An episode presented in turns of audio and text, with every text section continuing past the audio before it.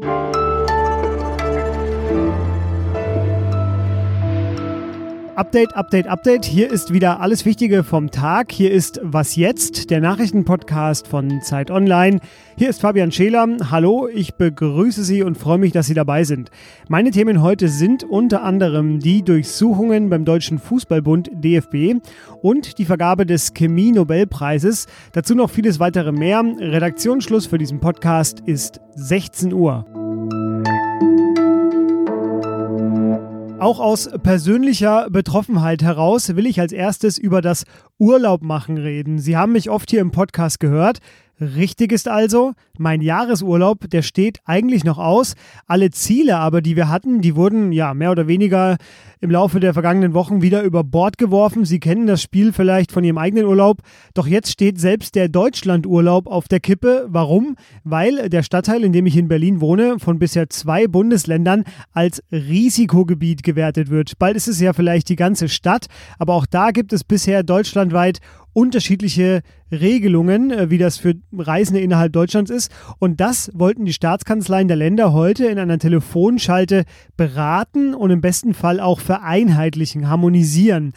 Bis Redaktionsschluss lag zumindest eine Einigung vor und die sieht vor, dass für Reisende aus Risikogebieten auch im Inland ein Beherbergungsverbot gilt.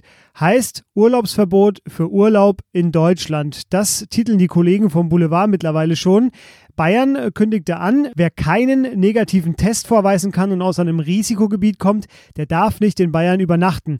Ob diese Regelung auch bundesweit gilt, das war bis 16 Uhr noch nicht bekannt, wird aber bestimmt im Laufe des Abends noch durchsickern.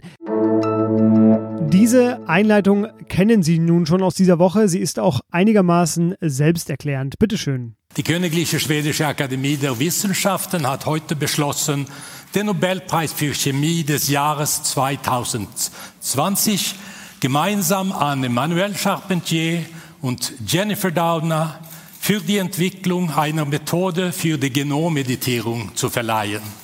Das klang jetzt noch äh, etwas verschlüsselt, aber vielleicht klingelt es ja bei Ihnen, wenn ich Ihnen jetzt sage, dass die beiden Forscherinnen, die Sie gerade gehört haben, den Chemie-Nobelpreis für ihre Forschung zur Genschere CRISPR Cas9 erhalten.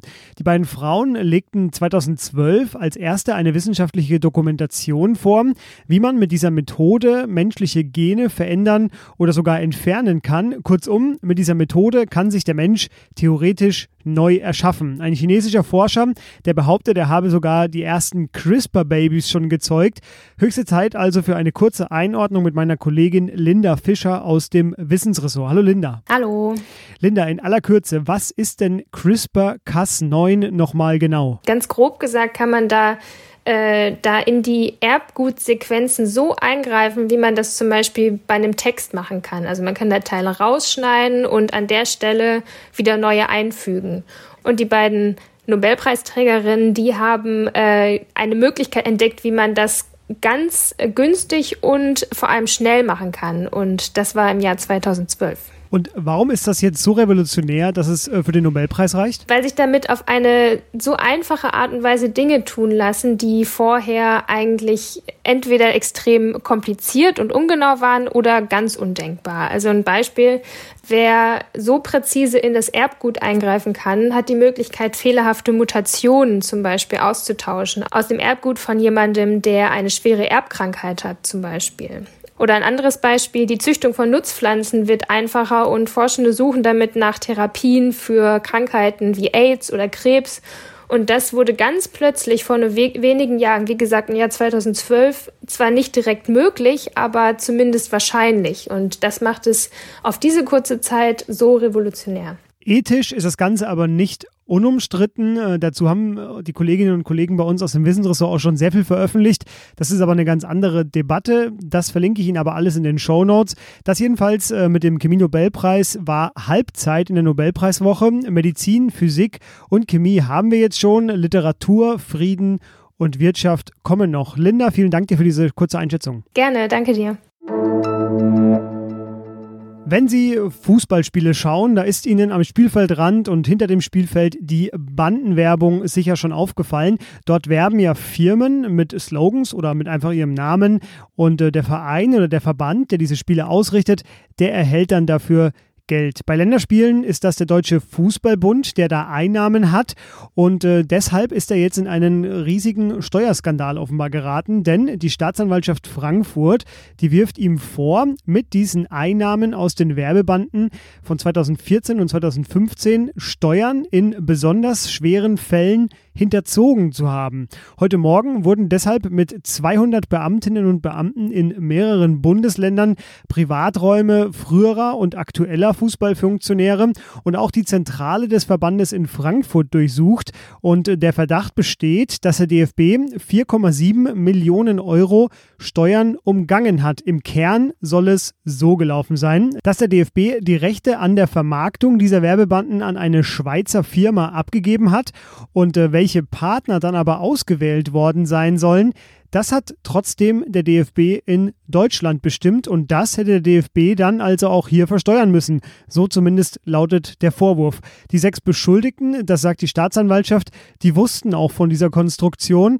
Namen nennt sie aber nicht. Mein Kollege Oliver Fritsch, der ist jetzt in Köln, um dort vom Länderspiel gegen die Türkei zu berichten, das ja auch heute stattfindet.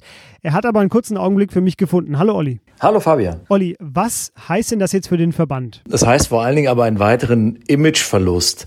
Äh, man muss natürlich vorsichtig sein. Ähm, äh, noch wissen wir nicht, ob die ähm, Hausdurchsuchung auch gerecht gerechtfertigt war mit einem solchen Personal. Wir reden hier von Verdacht, aber es liegt natürlich nahe, äh, dass ein solch großer Einsatz äh, nicht ohne Indizien und Beweise vorgenommen wird.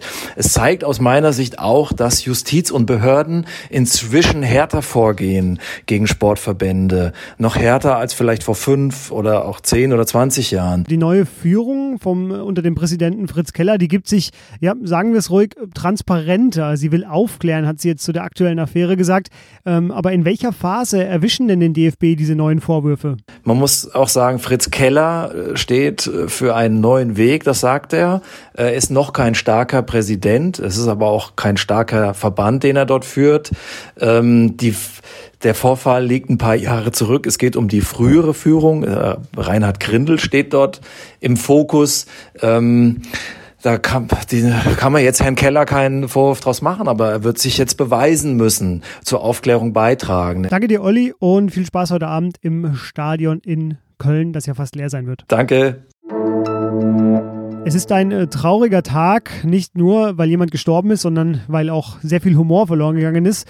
Herbert Feuerstein ist tot. Der Satiriker und Kabarettist wurde bekannt durch die Sendung Schmiteinander, in der er an der Seite von Harald Schmidt auftrat.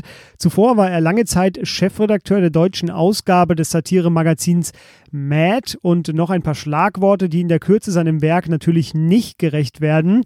Feuersteins Reisen, Feuersteins Nacht hat er gemacht. Ähm, er wurde mal beschrieben mit seiner anarchistischen Originalität. Das fand ich ein ganz gutes Schlagwort, um seinen Humor mal ein bisschen zu fassen. Bambi und äh, Fernsehpreis hat er gewonnen und von ihm stammen die beiden wunderschönen Sätze: Die Welt ist blöd, man selber aber auch und Humor sei seine Form der Opposition. Beides kann ich sehr gut nachvollziehen und verstehen. Geboren wurde er in Zell am See in Österreich, nun starb er im Alter von 83 Jahren.